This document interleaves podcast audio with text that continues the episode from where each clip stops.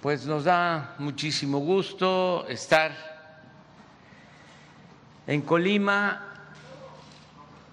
Amanecimos en este bello estado de nuestra República y vamos a llevar a cabo la conferencia, el diálogo circular con ustedes. Vamos a dar a conocer la situación de seguridad en Colima. Acabamos de terminar la reunión con ese propósito. Desde ayer expresamos nuestra solidaridad, nuestro apoyo, respaldo al pueblo de Colima, a la gobernadora de Colima, Dira Vizcaíno Silva, que es una mujer de lucha desde hace muchos años. Ella, su familia, son precursores del movimiento democrático de nuestro tiempo y por voluntad del pueblo de Colima llega a la gubernatura y esto es muy importante. Estamos eh, doblemente obligados a apoyarla por ser una mujer de lucha y por representar a un pueblo progresista, un pueblo bueno, un pueblo trabajador como el pueblo de Colima. Vamos a que ella nos informe, introduzca, posteriormente el secretario de la Defensa, Luis Crescencio Sandoval González, va a informar sobre la situación de seguridad y luego abrimos para preguntas y respuestas. Empezamos entonces con Indira.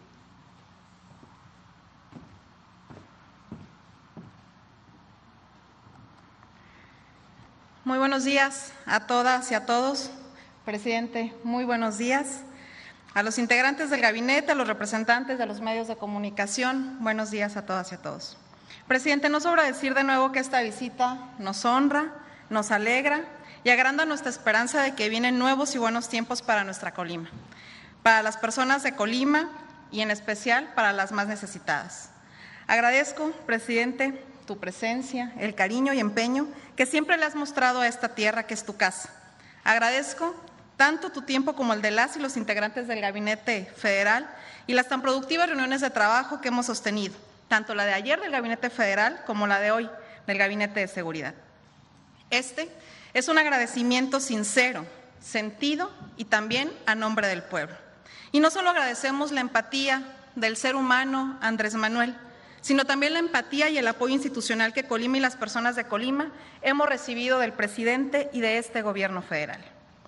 Todos ustedes saben muy bien la compleja situación que estamos atravesando en el estado de Colima veníamos arrastrando una profunda y añeja crisis de seguridad, a la que se sumaron, para el pesar de las familias colimenses, las complicaciones en materia de salud y económicas derivadas de la pandemia y ocasionado por decisiones irresponsables en toda la segunda mitad de este 2021, hemos padecido también una severa crisis financiera que dificulta de manera importante la capacidad de acción de la Administración que hoy tengo el honor de encabezar. Ante este panorama, el Gobierno de México ha mostrado ya su solidaridad con las y los colimenses. Esto nos resulta evidente. Tan solo en esta reunión y en la de ayer, por ejemplo, así se demuestran. También es evidencia de ello los apoyos extraordinarios en materia financiera y otorgados y el anuncio de algunos más para solventar los compromisos con las y los trabajadores hasta este fin de año. En materia de seguridad, Habría que decir que desde hace 15 años aproximadamente inició un deterioro de las condiciones de seguridad de nuestro querido Estado, que se convirtió en una franca crisis al arranque del sexenio estatal anterior y que colocó a Colima prácticamente durante todo ese periodo en el nada honroso primer lugar de violencia homicida del país. Sin embargo, con el inicio del gobierno del presidente López Obrador y con una mayor presencia de fuerzas federales en la entidad, esta situación ah, se ha ido revirtiendo. No lo digo porque los colores partidistas de la anterior administración estatal desacredite de entrada todo lo que hicieron o lo que no hicieron. Siempre he creído que la seguridad pública debe ser un terreno de neutralidad política, pues tenemos que entender que estamos todas y todos en el mismo barco. Lo digo porque este cambio de tendencia se da en un periodo de tiempo muy específico. Comienza a finales del 2018. ¿Y qué cambió ahí? Pues cambió el Gobierno de México. Cambió el enfoque de combatir la violencia atendiendo sus causas y también se incrementó la presencia de las fuerzas federales en Colima. Si vemos uno de los más graves índices que en materia de seguridad, la violencia homicida, notaremos que en los 34 meses que van del gobierno del presidente López Obrador, se ha dado una disminución del 9% en los homicidios dolosos respecto a los 34 meses previos. Y si vemos los homicidios dolosos de este año contra los del año anterior, la reducción es superior al 13%. Esto se ha logrado con la atención del Gobierno de México y lo profundizaremos con mayor presencia federal, con una mucho mejor coordinación, una coordinación fluida y sin reservas. También con el compromiso que ambos gobiernos compartimos de atender las causas de la violencia, de trabajar en la prevención y desde lo local estaremos desarrollando programas específicos para fomentar los valores cívicos en la educación básica y para llevar cultura y deporte a las colonias y barrios más marginados de Colima.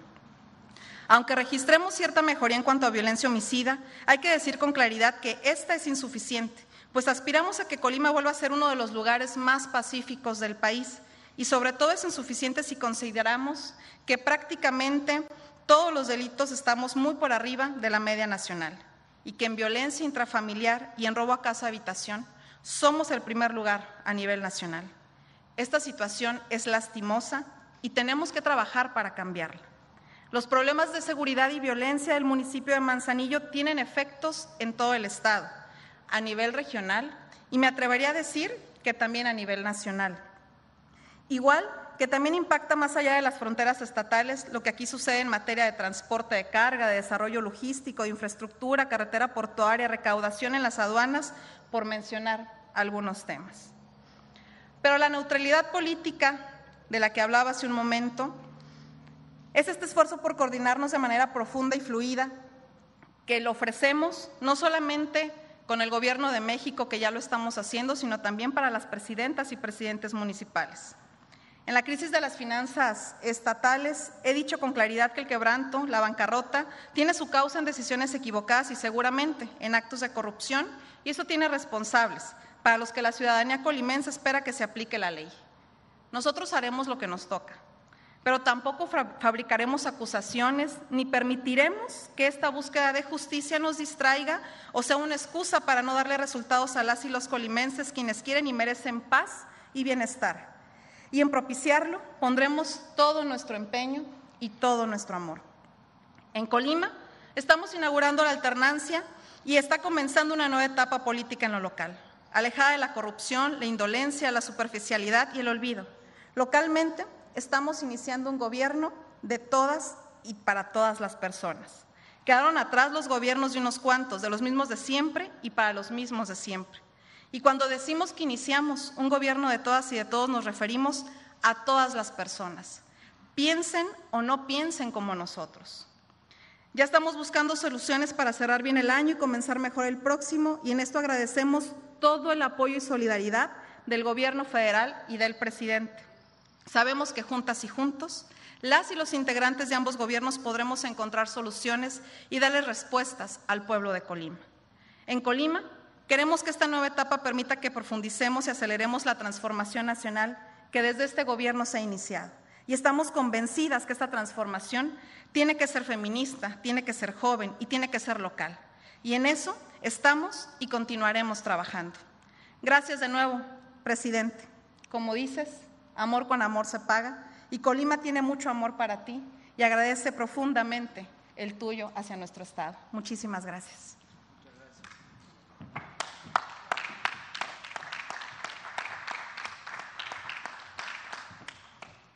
Con su permiso, señor presidente, vamos a informar sobre la situación de seguridad eh, pública en el estado de Colima. Adelante, por favor, con la presentación. Aquí vemos en la gráfica eh, la información del estado, un estado con 10 municipios, con una uh, población de 731.391 habitantes, que desde esto va a impactar en lo, en lo que son los porcentajes como lo veremos más adelante, de homicidios dolosos eh, en lo que va de la presente administración. Eh, los municipios con mayor número de población son Manzanillo, Colima, Villa de Álvarez y Tecomán, que concentran el 94% del total de su población. Eh, en cuanto a incidencia delictiva, tenemos hacia la baja, una tendencia eh, este, hacia la baja, el secuestro, el robo de vehículos, la trata de personas, el robo a casa habitación, los homicidios dolosos y con una tendencia hacia la alza, la extorsión y el total de delitos de alto impacto. Vamos a ver cada una de las gráficas. En el secuestro, eh, con una tendencia hacia la baja, eh, los, los números que tenemos aquí hasta septiembre, que es la información que se ha proporcionado por el secretario ejecutivo eh, de, protección, se, presenta desde, eh, reducido, es decir, el septiembre no tuvimos ningún evento de esta naturaleza, en agosto 1, julio y junio no hubo ningún evento, solamente en abril hubo dos, entonces es un delito que tiene una tendencia eh, hacia la baja, como ya cité. Homicidios dolosos, también una tendencia hacia la baja, 38 en el mes eh, de septiembre. En lo que va del año, 366 eventos de esta naturaleza. Eh, robo de vehículos con 86 de estos delitos en septiembre, una tendencia a la baja. En, en el año, 505 de este, eventos. Extorsión Aquí son uno de los delitos que identificamos que van hacia la alza, aunque en septiembre solamente se tuvieron seis de, delitos de extorsión y en agosto se habían tenido ocho y en julio tres. En total del, año, el acumulado del 2021, llevan 63. En robo a casa habitación, eh, el delito se presentó en 159 ocasiones en septiembre eh, tiene una tendencia hacia la baja y en el año 1.288, o sea, 87 eventos, y si lo comparamos con el 2020, eh, se presentaron 1.791 de estos eh, delitos. En el total de, de, los delitos de alto impacto, tienen una ligera alza, tienen 933 eventos registrados en septiembre y en el año 8.129. En homicidios dolosos por entidad federativa, en la presente administración y hasta septiembre, que es el cierre de, la, información que tiene el secretariado, eh, el Estado ocupa el 19 lugar, teniendo 1.617 eh, eventos de homicidios dolosos y la media nacional es de 2.571. Estos mismos homicidios dolosos considerados por cada 100.000 habitantes en el mismo periodo ocupa el primer lugar con 221 eh, homicidios, siendo la media de 70. Y aquí es, como mencioné, donde tiene influencia la cantidad de habitantes en el Estado.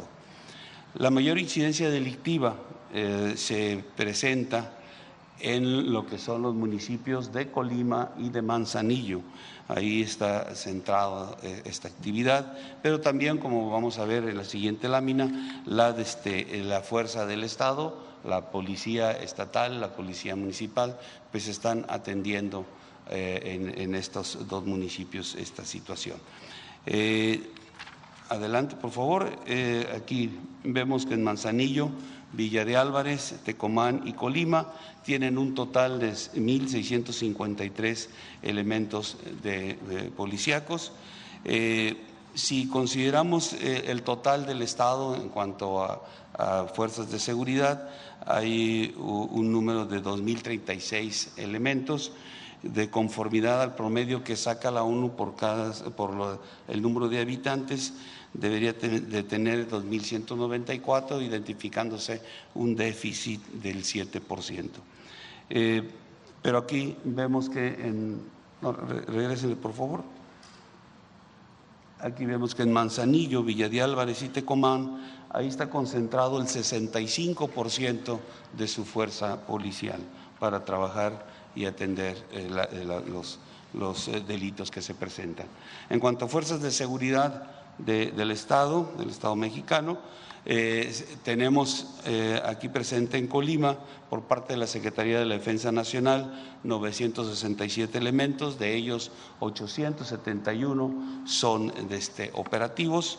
Por parte de la Secretaría de Marina, 1.160 hombres, de ellos 920 operativos de la Guardia Nacional, 992 elementos, de ellos 893 operativos, haciendo un total de personal operativo de 2.684, que junto con las fuerzas estatales y la Policía Municipal, eh, hay un gran total de 4.517 hombres eh, operativos realizando actividades en las dos coordinaciones regionales de la, de la Guardia Nacional, eh, que trabajan de manera coordinada, que eh, sus acciones o su atención eh, se ve en la mesa de seguridad, en la cual ha estado presente la, la gobernadora del Estado desde que tomó posesión y que se han ido atendiendo pues eh, las, eh, dificultades que identifican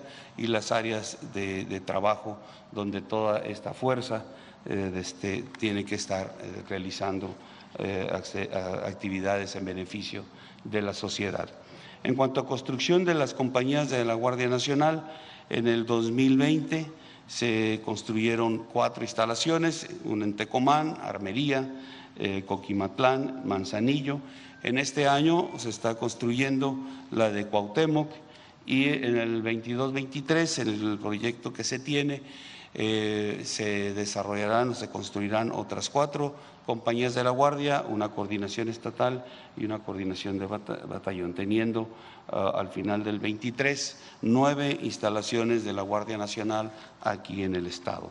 En cuanto a seguridad, instalaciones estratégicas, el Estado solamente tiene una subestación eléctrica en Manzanillo, que es a la que se le da seguridad, y en el robo de hidrocarburos también un ducto que, lleva, que está ahí en Manzanillo y en el cual se han asegurado 51.565 litros de combustible y 11 vehículos al personal de la delincuencia. En cuanto a asignación de recursos federales y estatales en materia de seguridad pública, en el Fondo de Aportaciones para la Seguridad Pública eh, por parte de la Federación se otorgan 200 204.3 millones de pesos, eh, por parte del Estado 51 millones de pesos, haciendo un total de 255.3 millones de pesos. Y en lo que corresponde a Fortamun, del ámbito federal, se proporcionan 520.7 millones de pesos. En cuanto a los eh, programas sociales, se tienen tres programas sociales prioritarios, que estos programas, uno de sus objetivos es atender las causas que generan la delincuencia o la violencia. Aquí se tiene en el Estado 117.444 beneficiarios y el monto de recursos que, se asignan a, estos eh, seis programas prioritarios son de 1.300 8.1 millones de pesos. En cuanto a sucursales del Banco del Bienestar, están consideradas 14, ya se concluyeron 10, están en ejecución 4. Eh, respecto al plan DN3, plan Marina y plan de, la Guardia Nacional, se ha participado en cinco eventos de lluvias, eh, cuatro accidentes, tres incendios, una explosión, con un total de las tres corporaciones de 1.540 hombres y 129 vehículos. Y finalmente, en cuanto a búsqueda y rescate, eh, en Zapopan, Jalisco, está en un subcentro de búsqueda y rescate que únicamente ha participado aquí eh, en el Estado en un evento y ha, auxiliado a una persona. Es todo, señor presidente. Muchas gracias. Bueno, pues vamos a, abrir, si les parece, eh, prensa o medios nacionales y de Colima. Vamos uno y uno, y hombre y mujer. Empezamos contigo.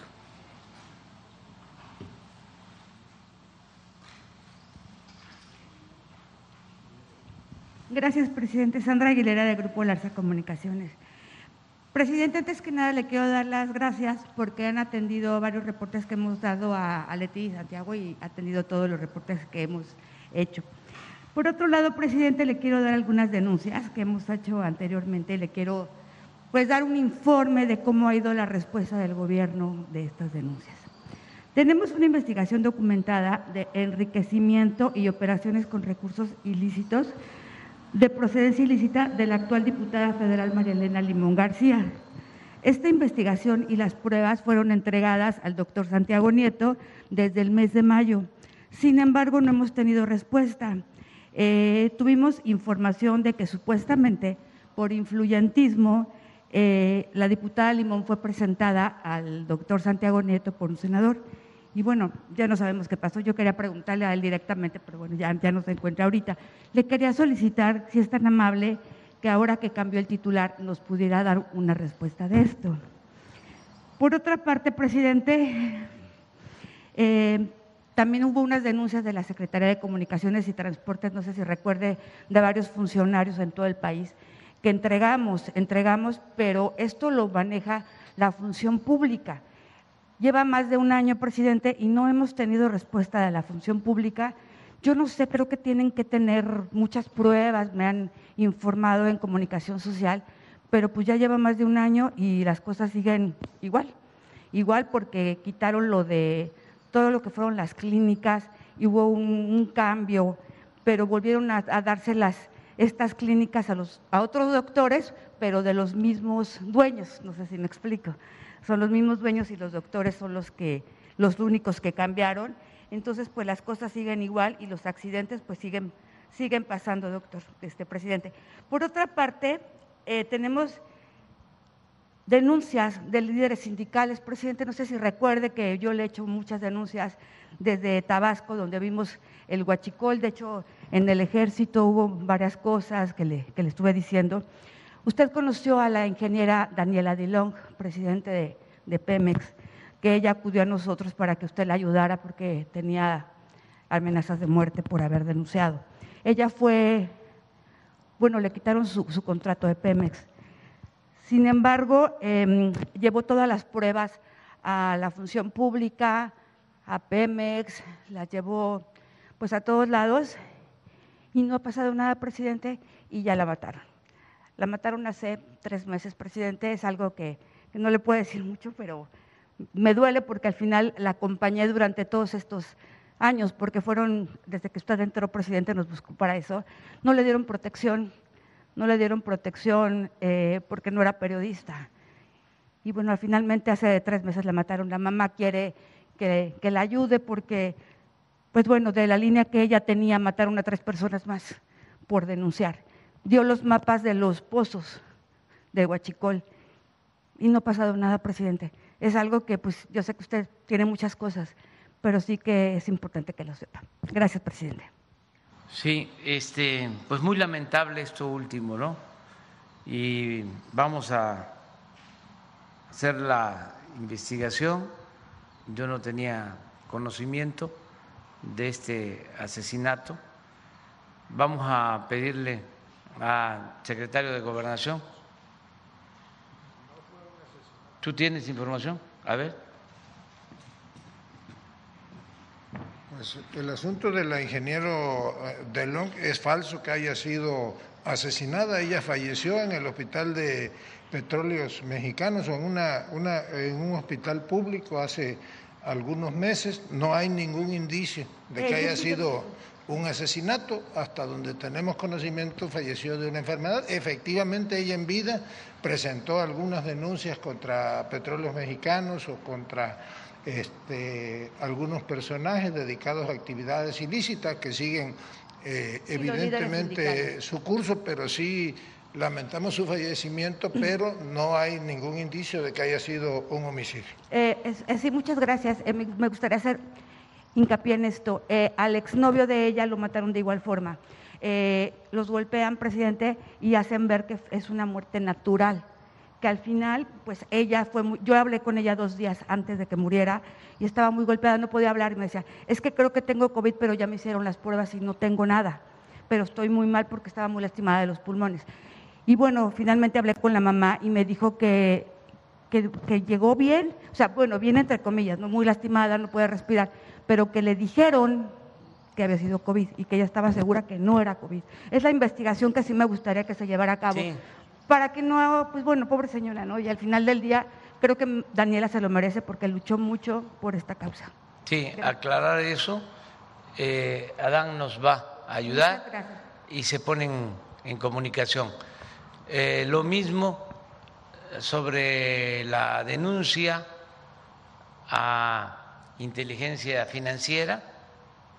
Ahora está de titular Pablo Gómez. Él va atender tu petición y la Secretaría de la Función Pública sobre el tema de los servidores eh, públicos de comunicación. Este, le vamos a pedir al maestro Roberto Salcedo que atienda sus planteamientos. Muchas Los gracias. Tres se van a atender. Eh, lo que tiene que ver con el fallecimiento de esta eh, señora eh, que lo va a ver el secretario, lo relacionado con comunicaciones que va a corresponder a Roberto Salcedo y la denuncia que has presentado a la legisladora con eh, la WIF. Sí, eh, eh, inteligencia financiera, que ahora es eh, Pablo Gómez el responsable, si te parece. Muchas gracias, presidente. Sí, de Colima.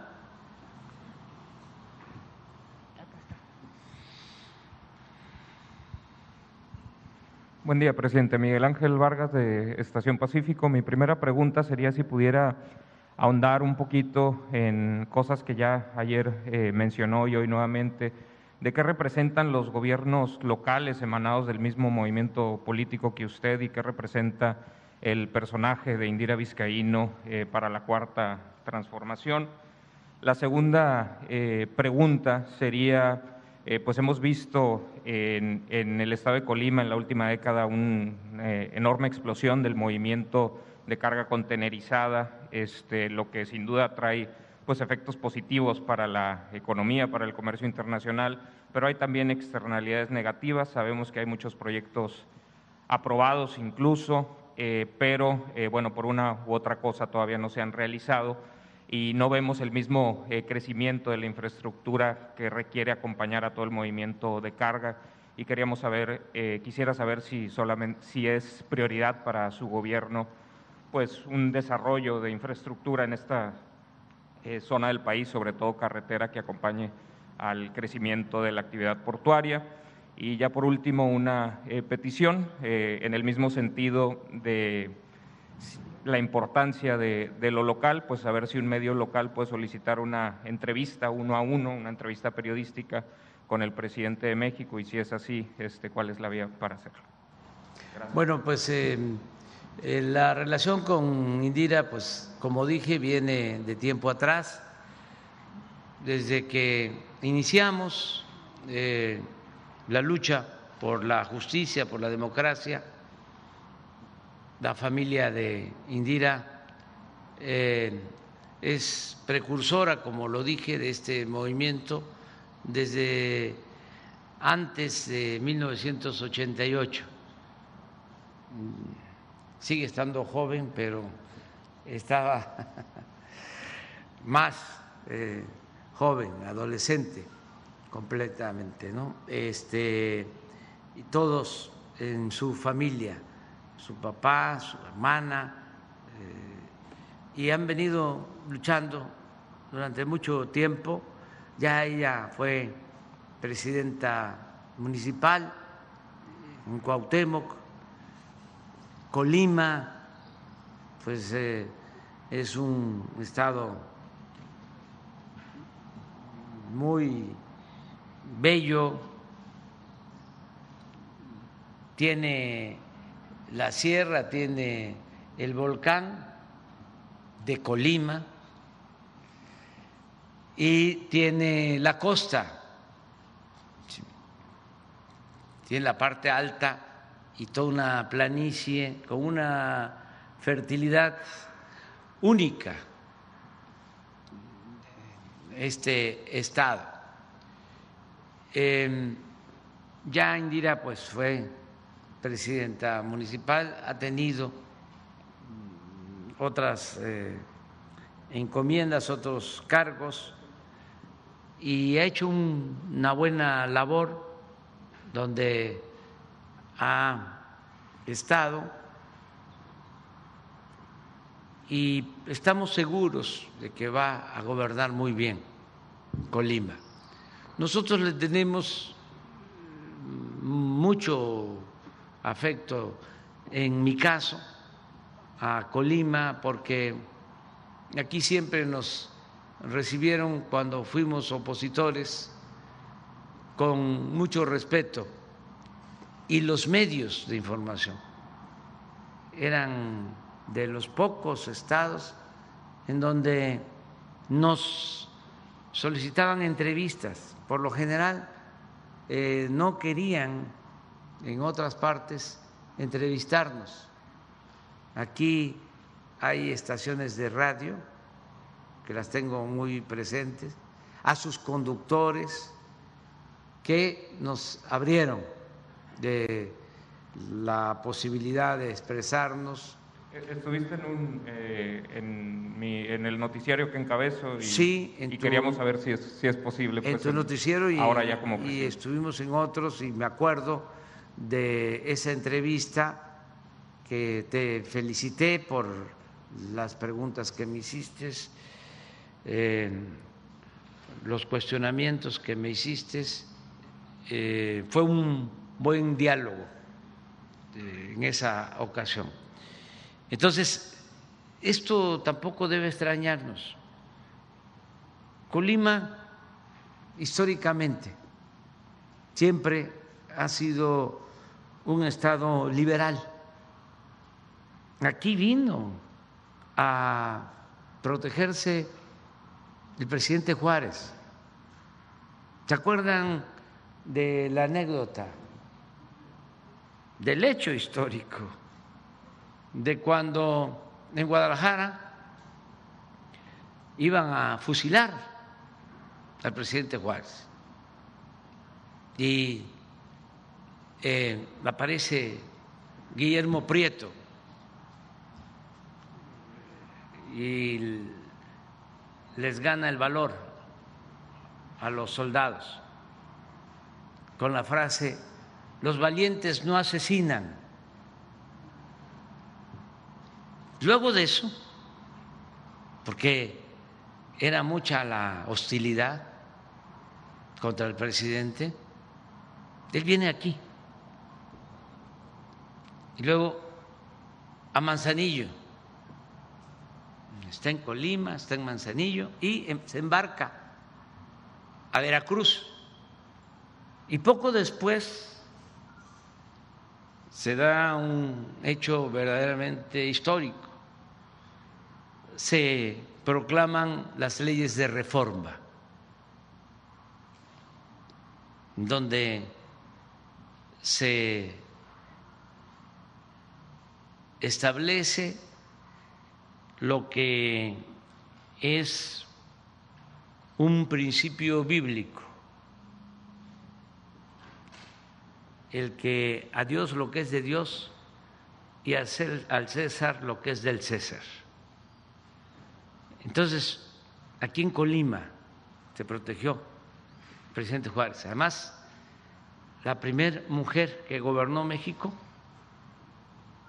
eh, fue gobernadora de Colima. De modo que este, estamos muy contentos con el pueblo de Colima por la elección de Indira. Y sobre tu segunda pregunta, vamos a invertir en el puerto, en Manzanillo. Vamos, ayer lo dije, a invertir eh, de entrada dos mil millones de pesos en infraestructura para mejorar todo lo relacionado con el puerto. Pero vamos a llevar a cabo un programa amplio para resolver problemas de vialidad y eh, problemas que enfrenta la población por el crecimiento de este importante puerto que es el que más mercancías mueve en el país. Esto es parte de los cambios que se han venido dando en eh, la historia. Anteriormente todo el comercio era por el Atlántico, por eso la importancia que tuvo por siglos el puerto de Veracruz, principal puerto de México. Y nadie imaginaba que un puerto del Pacífico iba a tener tanta importancia, iba a ser tan estratégico. Como en los últimos tiempos creció mucho Asia, China en especial, pues ahora la mayor parte del comercio marítimo se da en el Pacífico y este puerto es fundamental, el puerto de Manzanillo del estado de Colima. Entonces, vamos a apoyar, eh, tenemos una reunión con ese propósito, toda esta acción de fortalecimiento del puerto de Manzanillo y de todos los puertos ya está a cargo de la Secretaría de Marina. Con el almirante Ojeda vamos a tener una reunión la próxima semana. Hoy lo acordamos temprano con el secretario de la Defensa, el secretario de Hacienda, el director de aduanas, el secretario de Gobernación, la directora del SAT, porque se va a definir el plan de apoyo a los puertos y a las aduanas. Hay un fideicomiso con ese propósito. Ayer hablé de que eh, recibimos 50 mil millones de pesos en ese fideicomiso. Y ahora ya ese fideicomiso cuenta con cerca de 90 mil millones de pesos. Y vamos a utilizar eh, recursos de ese fideicomiso para financiar las obras de mejoramiento de los puertos y de toda la infraestructura de las aduanas, que también ya están en manos de la Secretaría de Marina y de la Secretaría de la Defensa, todas las aduanas, para evitar el contrabando, el tráfico de drogas, la corrupción. Se está poniendo orden.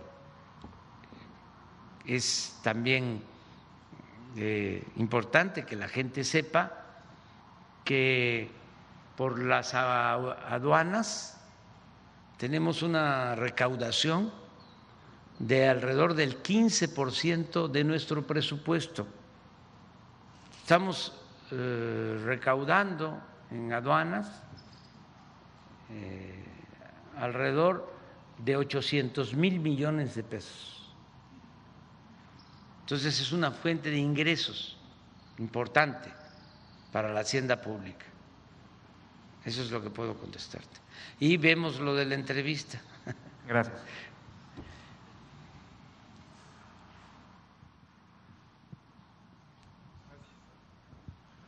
Buenos días, señor presidente. Buenos días, gobernadoras, secretarios, secretaria. Buenos días a todas y a todos. Diego Elías Cedillo de Tabasco hoy, Campeche hoy, Quintana Roo y Diario Basta en la Ciudad de México del Grupo Cantón. Señor presidente, aprovechando el tema que estamos en Colima, eh, y, estoy seguro que la gobernadora debe de tener conocimiento, eh, mucha gente o mucha ciudadanía está preocupada ante una problemática que existe en la carretera transvolcánica o la carretera volcánica que es que corre de Manzanillo a Guadalajara. ¿Por qué? Porque no se puede llevar a cabo su construcción por un problema ejidal. Yo recuerdo, presidente, que usted por ahí de mayo, si no me equivoco, en una gira que hizo en el estado de Veracruz, comentó que iría a enderezar, enderezar en tuertos por este tipo de contextos muy paralelos a lo que está ocurriendo en Colima. Entonces, presidente, aprovechando la presencia de la gobernadora y de todo el gabinete federal que estuvieron ayer reunidos aquí, ¿cuál sería la estrategia para poder llevar a cabo la conclusión de esta carretera? Y en paralelo, ¿cuál sería la estrategia de su gobierno para que todo este tipo de pequeños conflictos que existen en el mosaico de todo el país que es México, estos Méxicos dentro de México, eh, ¿Cuál sería la estrategia del gobierno federal para atender estas aristas en el tema de la construcción de carreteras federales? Gracias, presidente. Bueno, este, yo creo que Indira y Adán, los dos podrían explicar sobre esto. Quiero eh, solo recordar que cuando llegamos al gobierno, eh, la gente de Colima nos pidió que le ayudáramos con lo de la caseta hacia Manzanillo. Eh, tomamos la decisión de que no se cobrara a los automovilistas, solo a el transporte de carga. Fue una de las decisiones que se tomaron en beneficio de la gente de Colima, pero Indira les puede explicar sobre esto, el asunto del amparo, lo que tiene que ver con la carretera, y luego el secretario de Gobernación. Sí, muchas gracias. Bueno, justamente ayer hablamos ya de, este tema en la reunión que tuvimos con el Gabinete Federal y el Gabinete eh, Estatal. Es un tramo carretero que está en Jalisco son 1.33 kilómetros que están impidiendo que se concluya la construcción de un puente que lo que permitiría es pasar de dos a cuatro carriles. Justamente esta autopista que tenemos aquí a nuestras espaldas, que es la que comunica prácticamente todo el transporte de carga contenerizada que vía terrestre sale del puerto de Manzanillo. Para nosotros, por supuesto, que es fundamental porque implica el desahogo de, esta vía. Sin embargo, tiene ya prácticamente dos años detenido un proceso a través de un juicio de amparo que presentó un ejido justo por este tramo. Está ya en la última instancia. Este tema de la pandemia retrasó las últimas notificaciones. Nosotros confiamos en que el proceso pueda agilizarse para que una vez concluido pueda avanzarse con la construcción de, este puente, que es el único que, que, está haciendo falta para concluir este proyecto de ampliación de dos a cuatro carriles y en un tramo incluso a seis carriles. ¿Tiene una fecha estimada, gobernadora? Bueno, es un tema que está en manos del Poder Judicial, de un tribunal colegiado de circuito en Jalisco, pero eh, es un asunto también que ya se ha turnado aquí con el secretario de Gobernación por instrucciones del presidente. Pues efectivamente, no son uno, son dos juicios de amparo. El primero promovido por habitantes del ejido San Marcos eh, por el supuesto delito de despojo Ese amparo ya fue fallado por el juez de distrito, los ejidatarios recurrieron ante el Tribunal de Alzada, ya también este, tenemos conocimiento de que ya fallaron en ese juicio en contra de los ejidatarios, cuando se fue a notificar a Banobras y a la Secretaría de Comunicaciones y Transportes, apareció un segundo amparo promovido por el ejido Platanar del municipio de Tuxpan, en Jalisco. Ese amparo fue promovido el 20 de julio del 2021, está pendiente de resolución. En tanto no se resuelva, pues no puede continuar las obras, el dinero está fideicomitido, hay que esperar que el Poder Judicial Federal resuelva. Y en cuanto al asunto de las casetas, en la mesa de seguridad todos los días, pues se trata, se revisa, hay un programa que se llama Casetas Seguras, y al día de hoy no hay eh, reporte de que haya alguna caseta tomada en todo el país, pero se va actualizando día con día la información y tomando las medidas para que no permanezcan bloqueadas. Gracias, presidente. Y pues es importante que se traten estos asuntos porque este sin dejar de garantizar el derecho a la protección que significa el amparo, y acudir a la justicia, ojalá y los jueces en estos casos eh, actúen de, de manera expedita, que no se tarden tanto los juicios, las resoluciones. Antes, como esto no se sabía, este, no se conocía el por qué. Imagínense un transportista o un automovilista que tiene que esperarse ahí eh, 20 minutos, media hora, no sabe que es por un amparo, que eh, ya va en la segunda instancia, pero lleva un año y no se resuelve. Entonces, en estas cosas eh, deben eh, las autoridades judiciales actuar en todo de manera pronta, expedita, porque se perjudica a terceros. No debe de haber eh, tanta tardanza. Esto nos pasa eh, en otras partes del país donde se detienen obras por lo mismo, porque eh, los jueces pues están eh, actuando de acuerdo a una agenda y no se toma en cuenta el interés público. A veces hasta sorprende cuando se trata de defender intereses particulares,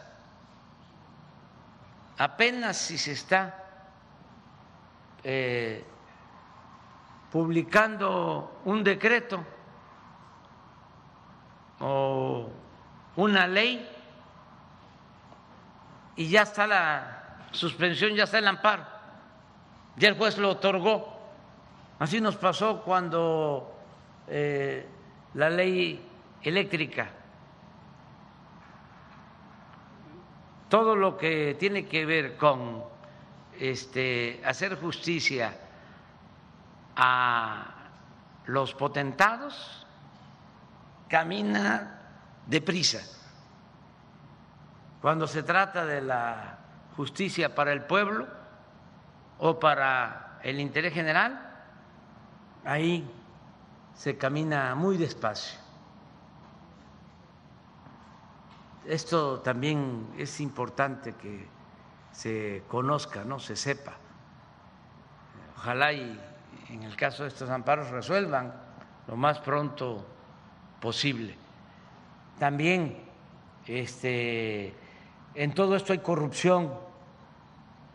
De repente llega un abogado, un huizachero, eh, leguleyo, corrupto, encampana a la gente, aquí vamos a sacar eh, bastante, nada más denme el poder y eh, vamos a sacarle provecho a este asunto y el gobierno va a tener que pagar porque no le va a quedar de otra. Así era este, antes. Ya eso se terminó, no hay ese eh, chantaje, no se aceptan coyotes, no se permite la eh, corrupción, este, pero sí se perjudica, porque se pierde tiempo. Entonces, ojalá y este caso se resuelva lo más pronto posible.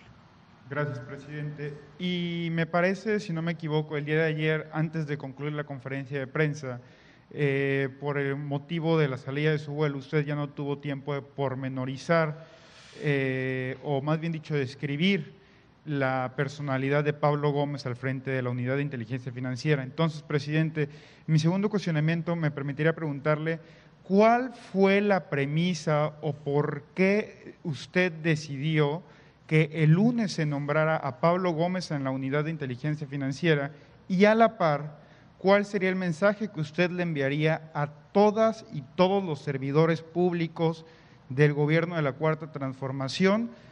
que sería eh, el código de conducta a seguir y si estas prácticas en su momento neoliberales les sería un llamado para que ya se concluyan de una vez por todas y que ya no se sigan practicando. Gracias, presidente. Bueno, mire, eh, conozco a Pablo Gómez para quienes no tienen sus antecedentes. Pablo Gómez eh, fue líder del movimiento del 68, líder estudiantil, estuvo en la cárcel en el 68 y eh, siempre ha estado en la izquierda y ha resistido todas las tentaciones, porque también en la oposición un dirigente se puede corromper. Conocemos muchos casos de los que no han aguantado y han sido cooptados. Gente que en su momento fue muy radical. Conozco trotskistas que fueron cooptados. Cooptados es el equivalente a comprados o sinónimo de comprados. Nada más que es muy fuerte. Por eso se dice cooptado. Es un eufemismo para suavizar. Pablo ha resistido todo. Imagínense del 68 para acá, ¿cuántos años? Ayúdenme a hacer la cuenta, más de 50. 53 años. ¿Qué ha aportado? Porque se ha desempeñado como legislador. Fue el creador de la iniciativa de ley para abolir la partida secreta del presidente de la República. Eso se conoce poco. Antes el presidente tenía una partida secreta, hasta Salinas. No me quiero meter en Honduras, estamos en Colima y contentos. Pero ya les toca a ustedes hacer la investigación del manejo que se hacía de la partida secreta. El presidente podía disponer de recursos y no comprobar lo que quisiera, alegando asuntos de seguridad nacional. Pablo llevó a cabo la reforma para eliminar la partida secreta. ¿Qué otra cosa promovió Pablo como legislador. La reforma al artículo 127 de la Constitución para que ningún servidor público gane más que el presidente de la República. Nosotros lo que hicimos fue impulsar esa iniciativa que ya había presentado en otros tiempos Pablo Gómez. Entonces, por eso se le nombró para que sea el fiscal, el responsable de esta oficina de inteligencia financiera, porque cero corrupción, cero impunidad. No vamos a tolerar la corrupción, no vamos a tolerar la impunidad y es también muy importante la autoridad moral. No se puede eh,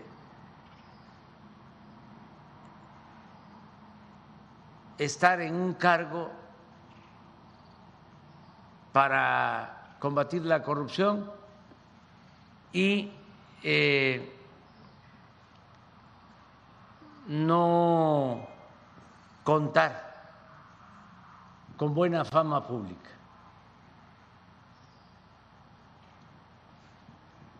En estos tiempos, así como la humildad es poder, también la buena fama pública es poder.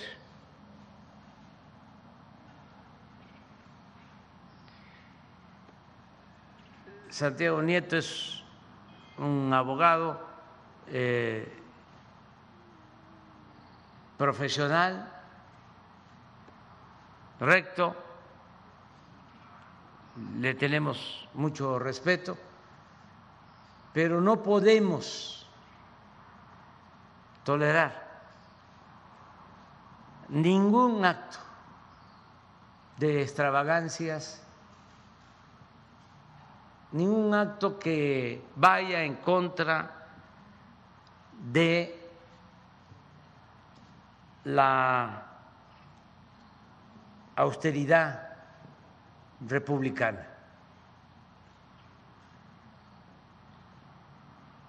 Es Juárez el funcionario tiene que aprender a vivir en la justa medianía.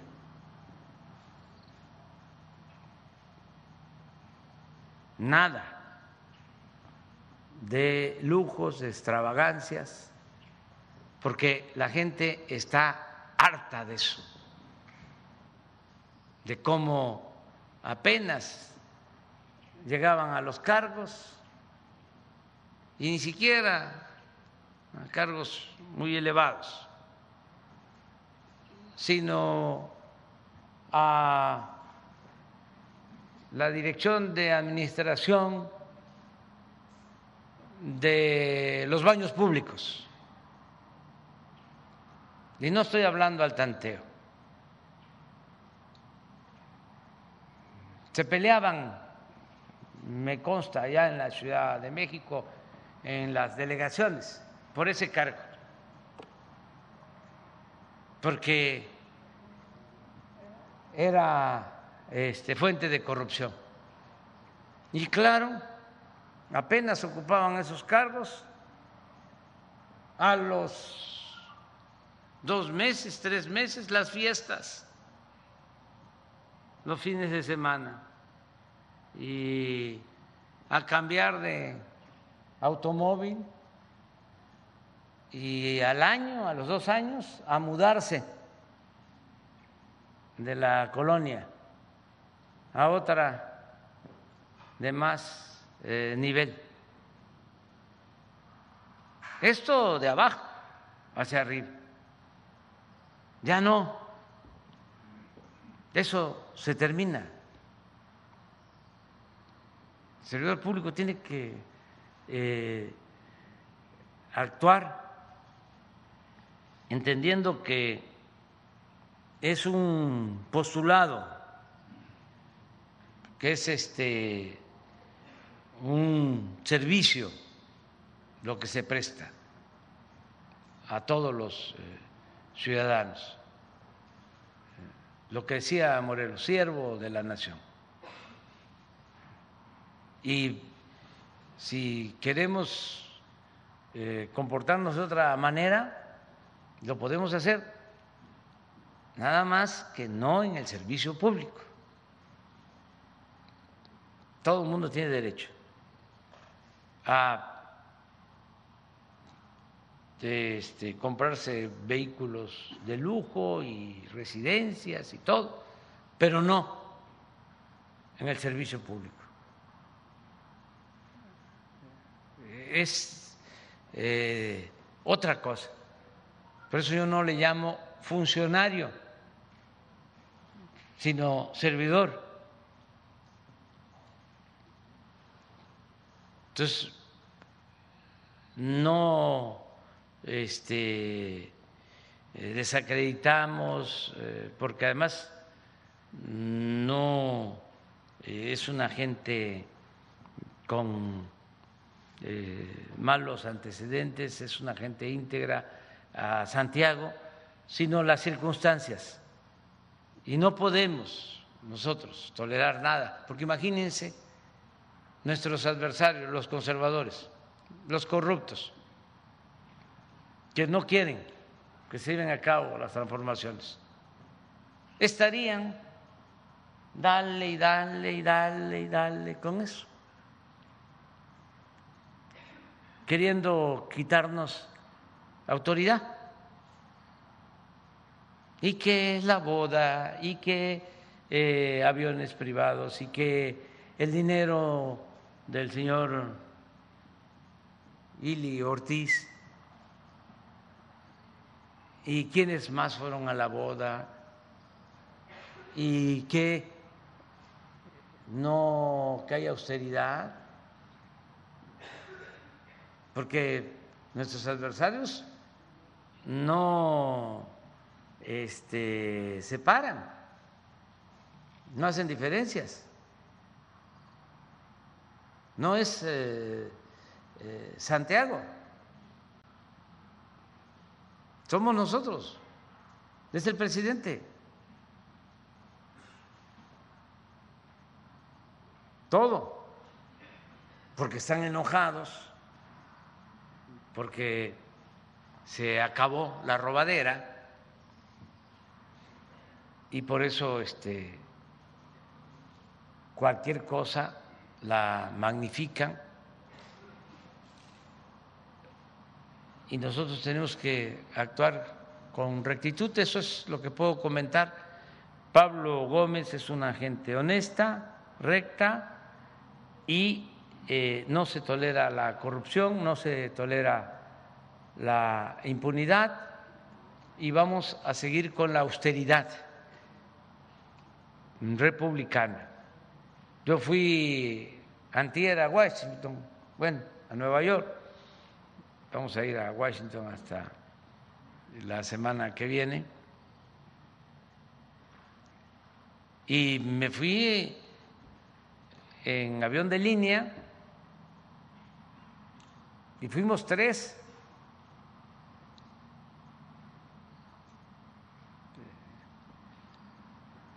Daniel, Asaf, Marcelo Ebrat y yo, tres.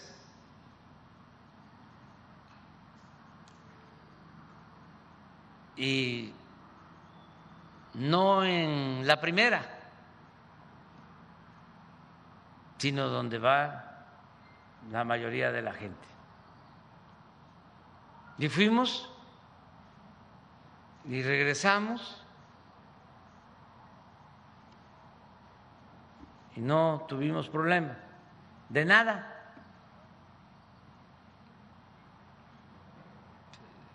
Imagínense antes, ¿no? Era el avión presidencial. Se sorprenden allá en Estados Unidos los de aduana, ¿a qué hangar va a llegar?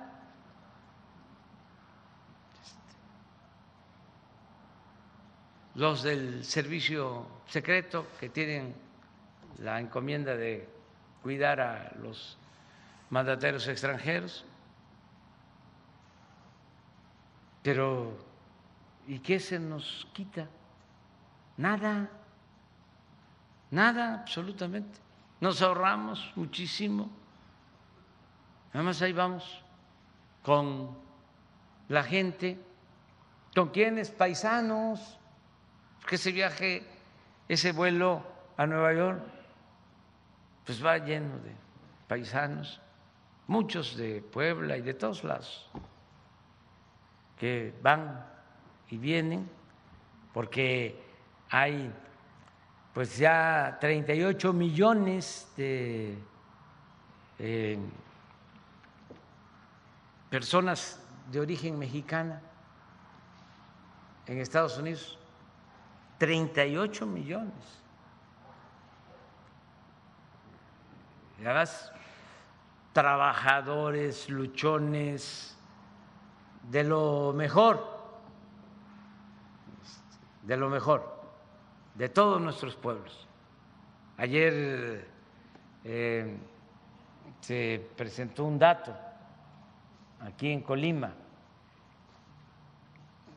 no sé, creo que fuiste tú que hablaste de los ingresos del, ah, del turismo, fue este Miguel Torruco de que los ingresos del turismo de Colima este, son importantes, pero las remesas, lo que mandan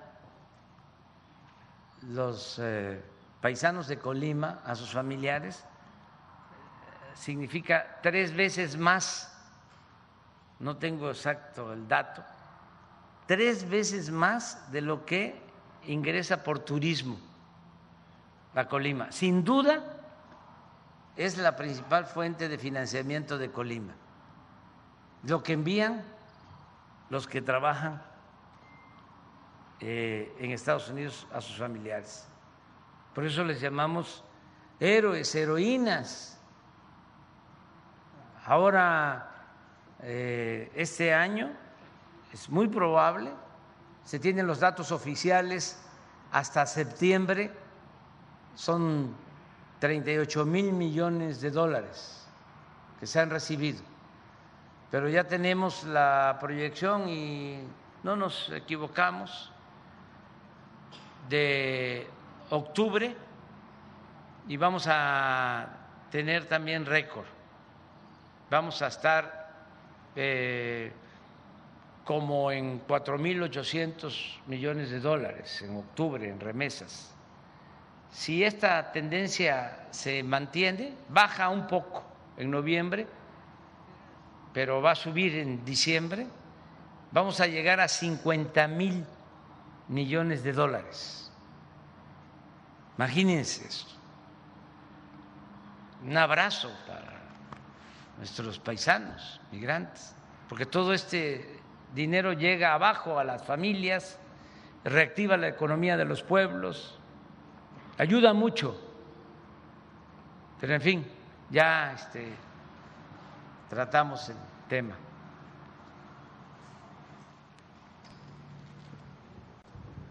Buen día, presidente. Servidor Max Cortés de la Mejor FM Noticias.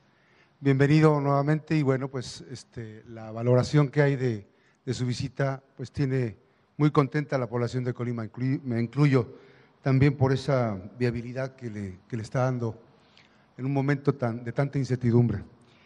Eh, recién acaba de terminar un periodo de un gobierno de Colima donde se caracterizó por un desfalco, hay evidencias de que hubo mal manejo, tendrá que profundizarse y esto ha generado un impago que de hecho ayer anunciaba la gobernadora, la maestra eh, Indira Vizcaíno, eh, que el pago de las maestras en una quincena, la primera quincena de octubre, pero no se ha reflejado, nos comentan, en, a toda la clase trabajadora del magisterio, solamente a los, a los jubilados y pensionados.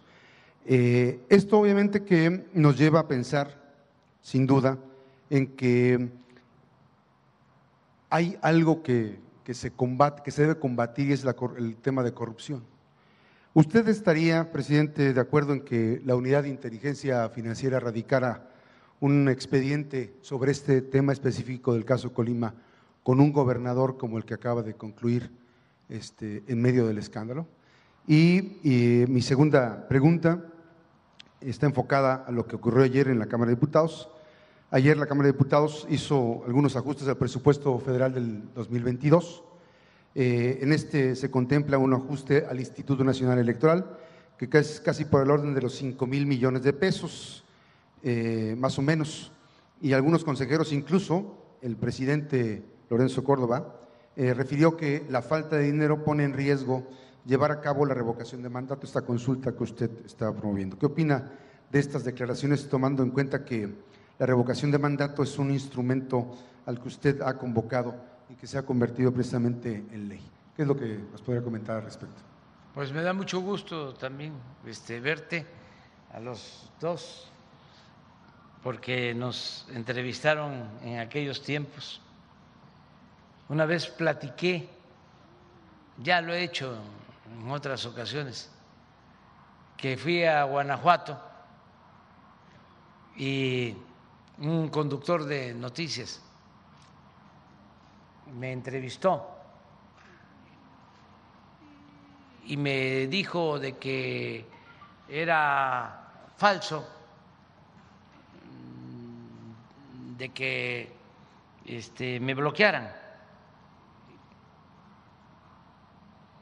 Y lo dijo incluso al aire y me hizo la entrevista. Bueno, a la semana lo corrieron.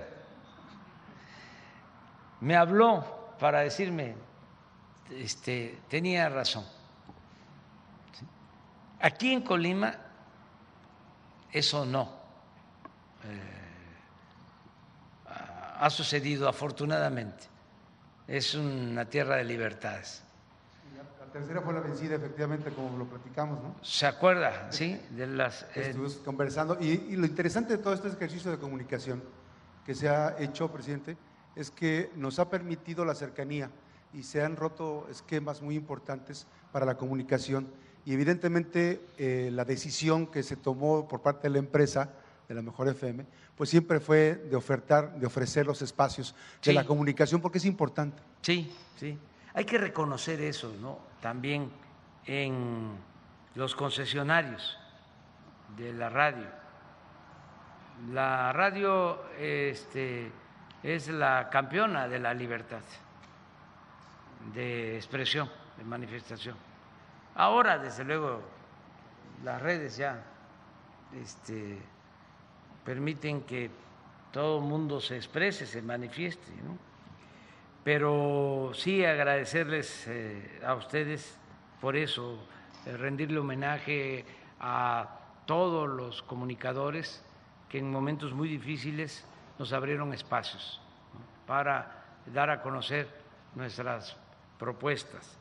Sobre lo de la investigación por la situación que se entregó el Estado de Colima en sus eh, finanzas, eh, yo creo que Indira ya está este, trabajando en eso, al menos así lo entendí de lo que planteó anoche.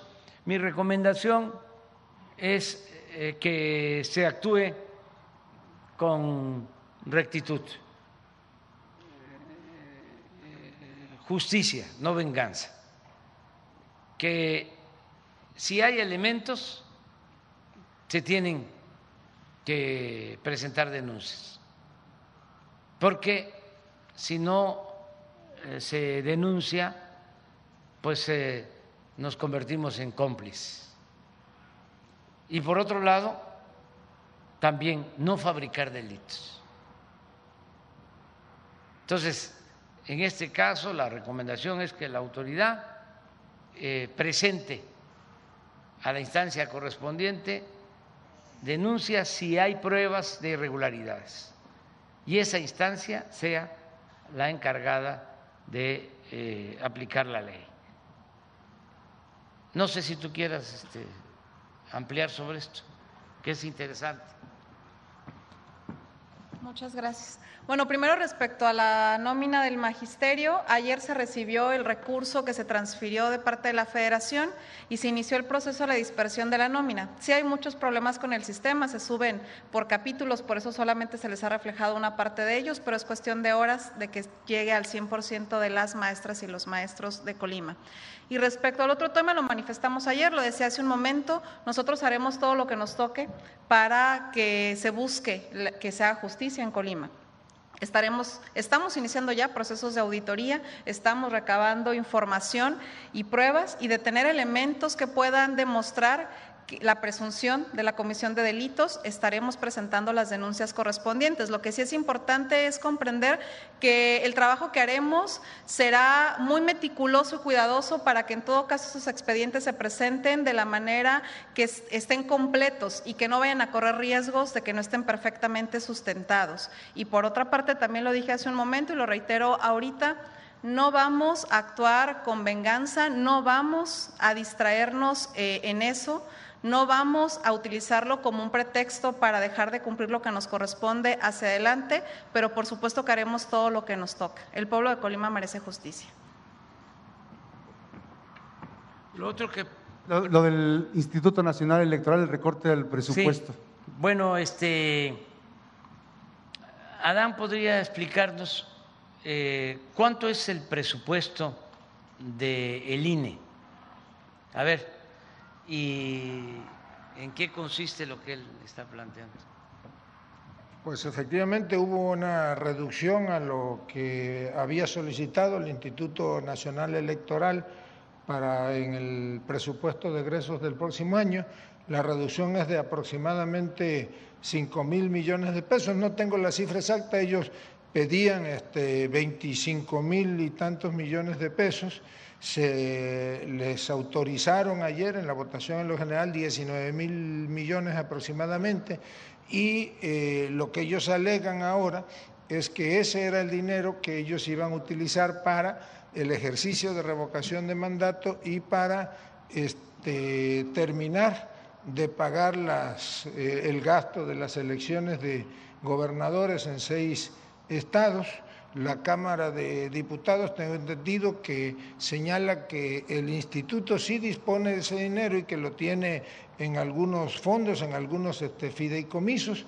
La situación es que el recorte o el no crecimiento presupuestal es del orden de los 5 mil millones de pesos, pero así hubo ajustes también en otros, eh, en el proyecto de presupuestos hubo ajustes a los requerimientos de otros organismos autónomos. Pero no estaría, no estaría en riesgo, no estaría en riesgo entonces la, consulta por esos argumentos. Pues nosotros consideramos que no está en riesgo el ejercicio de la consulta y de acuerdo al dictamen que ayer eh, se votó en la Cámara de Diputados, eh, tiene fondos en eh, unos fideicomisos el Instituto Electoral como para invertir en el ejercicio de la revocación de mandato. Finalmente, señor presidente, en el caso de Santiago Nieto, es un funcionario que se conoce su trayectoria de transparencia, profesionalismo. Llama la atención que ahora no podrá, por la ley, este, estar eh, al frente de alguna responsabilidad en la parte privada. Este, ¿hay algún, ¿Está considerado para incluirlo en algún proyecto de alguna embajada, este, tomando en cuenta pues, el desempeño, el nivel de información que hay al respecto? Sí, no descartamos esa posibilidad, pero eh, tiene que pasar algún tiempo y tenemos que escuchar más a la gente sobre esto, que este, la gente opine. Eh, se actuó de esa forma porque él mismo presentó su renuncia, entendiendo de que era un escándalo que perjudicaba eh, la imagen del gobierno, la transformación del país. Eh, entonces, hay opiniones encontradas, es importante eh, el debate que, se genera en estos casos, los que están este, a favor, los que están en contra, las distintas posturas. Lo que sí nosotros no podemos tolerar, nada que eh, afecte eh, la transformación del país. La fórmula del gobierno que ha resultado exitosa, a pesar de los pesares, en circunstancias difíciles, porque nos tocó enfrentar esta terrible pandemia, sino otra cosa sería eh, la situación del país, sobre todo porque nos ocasionó muchas eh, tristezas, fallecimientos de mucha gente. Fue muy doloroso todo lo que atravesamos. Pero salimos adelante con una fórmula que es sencilla, es cero corrupción, cero impunidad, austeridad republicana y todo lo ahorrado para beneficio del pueblo. Esa es la fórmula. Entonces, no podemos eh, ser tolerantes, flexibles cuando se trata de estos asuntos. Si me preguntan y siempre fue lo mismo, ¿cuál es el plan? ¿Cómo vamos a lograr el renacimiento de México? Dígalo rápido, en lo que tarda parado en un solo pie, acabar con la corrupción. Y ya le agregamos y las extravagancias y los lujos y el, eh, lo superfluo, la austeridad republicana. Ahora que habla el INE de la reducción, este, cuando llegué a la presidencia, eh, la oficina de la presidencia ejercía un presupuesto de 3.800 millones de pesos. 3.800 en el 2018. Ahí está en la cuenta pública. Este año, 600 millones. 3.000 menos. Y así en todo. Eh, aquí en Colima se están haciendo cuarteles para la Guardia Nacional. Por aquí cerca inauguramos uno hace relativamente poco. 25 millones de pesos. Una instalación para 120 elementos, hombres y mujeres, dormitorios, eh, aulas para la formación, cocina, comedor, la gente debe saber de que todos los equipos de cocina, las estufas, todos los utensilios, los fabrica la Secretaría de la Defensa. Y es eh, una hectárea de terreno con barda y y todas estas instalaciones, 25 millones, porque no hay corrupción. Si ese cuartel lo licitamos y se hace eh, como antes, pues son 100 millones. Y no solo eso, de mala calidad. Ni la autoridad no puede decirle al contratista, estás este, utilizando malos materiales, porque ya el contratista sobornó, ya dio el moche. Incluso se iban con el anticipo. Entonces, eso es lo que nos ha permitido avanzar y no endeudarnos. El caso de la decisión que tomamos de no construir el aeropuerto en Texcoco, decisión de la gente, porque el pueblo es sabio, se hizo una consulta y como se dice en el béisbol, nos sacó del hoyo el pueblo, porque dijo no al aeropuerto en Texcoco. Y por eso se optó por hacer el nuevo aeropuerto en Santa Lucía. ¿Cuánto nos vamos a ahorrar? Pagando incluso a las empresas que ya se habían contratado. Nos vamos a ahorrar como 125 mil millones de pesos por lo bajo y no cerramos el actual aeropuerto de la Ciudad de México. Pero un ahorro de 125 mil millones es lo que casi nos demanda de inversión el tren Maya. O sea, que con esa decisión vamos a financiar el tren Maya. Y no es crédito, es presupuesto.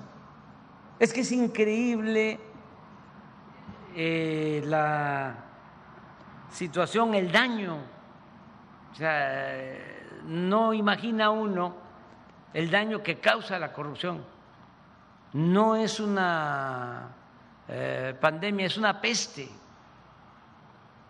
Cuando no hay corrupción, el presupuesto alcanza, rinde, y se pueden hacer muchísimas cosas en beneficio de la gente. Ese era el principal problema del país. Por eso también en la ONU insistí mucho en eso, de que el principal problema del planeta es la corrupción, que produce desigualdad, que produce pobreza, que produce violencia, que produce migración, que produce destrucción del territorio, del medio ambiente, y eh, se puede este, poner orden si la ONU denuncia actos de corrupción, si no se permiten los saqueos a los bienes de las naciones, de los pueblos, si este, no se permite que escondan dinero en paraísos fiscales? ¿Por qué no hay transparencia? ¿Por qué no se va a saber quién guarda dinero en un paraíso fiscal? Dinero mal habido. ¿Cómo no se va a poder eh, reglamentar el manejo de los llamados fondos buitres que destruyen a naciones por eh, tasas de interés usureras, no les importa la pobreza de la gente, todo eso es corrupción. Entonces, eh, si no hay eh, corrupción, podemos avanzar. Lo de Santiago se va este, a seguir analizando eh, a partir de la opinión de todos y este, luego vamos a poder tomar una decisión.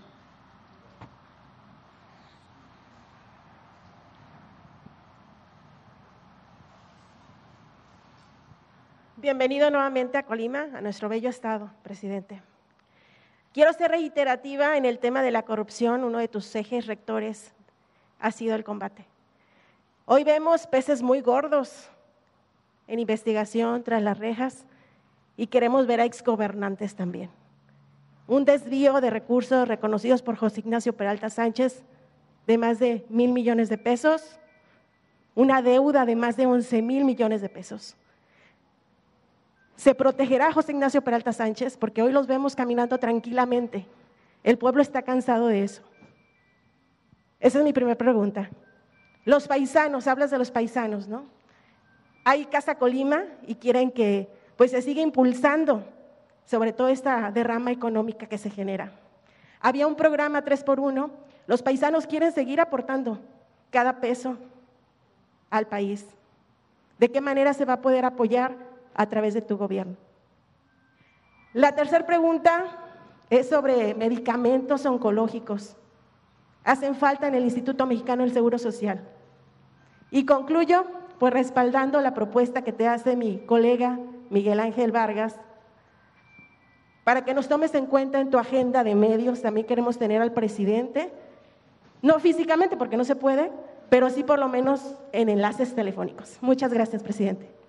Sí, este, pues eh, acerca de la denuncia ya este, se ha dicho que se van a integrar expedientes con pruebas para que se actúe con eh, el propósito de que no haya impunidad y también de que no se considere como una venganza, que no sea una venganza política, sino justicia. Eh, lo del aporte de los paisanos, paisanas, eh, se puede restablecer aquí con, con Indira. Eh, y podemos tener el diálogo, ¿no? Vamos a buscar la forma. A lo mejor por ser Colima eh, un estado especial, libertario, como lo he expresado, tenemos en una próxima visita un encuentro, así, con ustedes. Muchísimas gracias. una manera, sí, mañanera exclusivamente para los temas de Colima. Y no sé qué otra cosa trataste. El medicamento en el Instituto ah, Mexicano de Seguro Social Oncológico. Sí, miren, este asunto lo tratamos ayer y también quiero aquí aprovechar para decir que le tengo toda la confianza, porque se malinterpretó. No se malinterpretó, es que pues yo lo dije de una manera este, un poco fuerte. Eh, la política, entre otras cosas, es equilibrar la pasión y la razón. Y quienes este, nacemos en el trópico como ustedes de Colima, los tabasqueños, este, a veces este, nos sale la pasión, pero lo mejor es el equilibrio.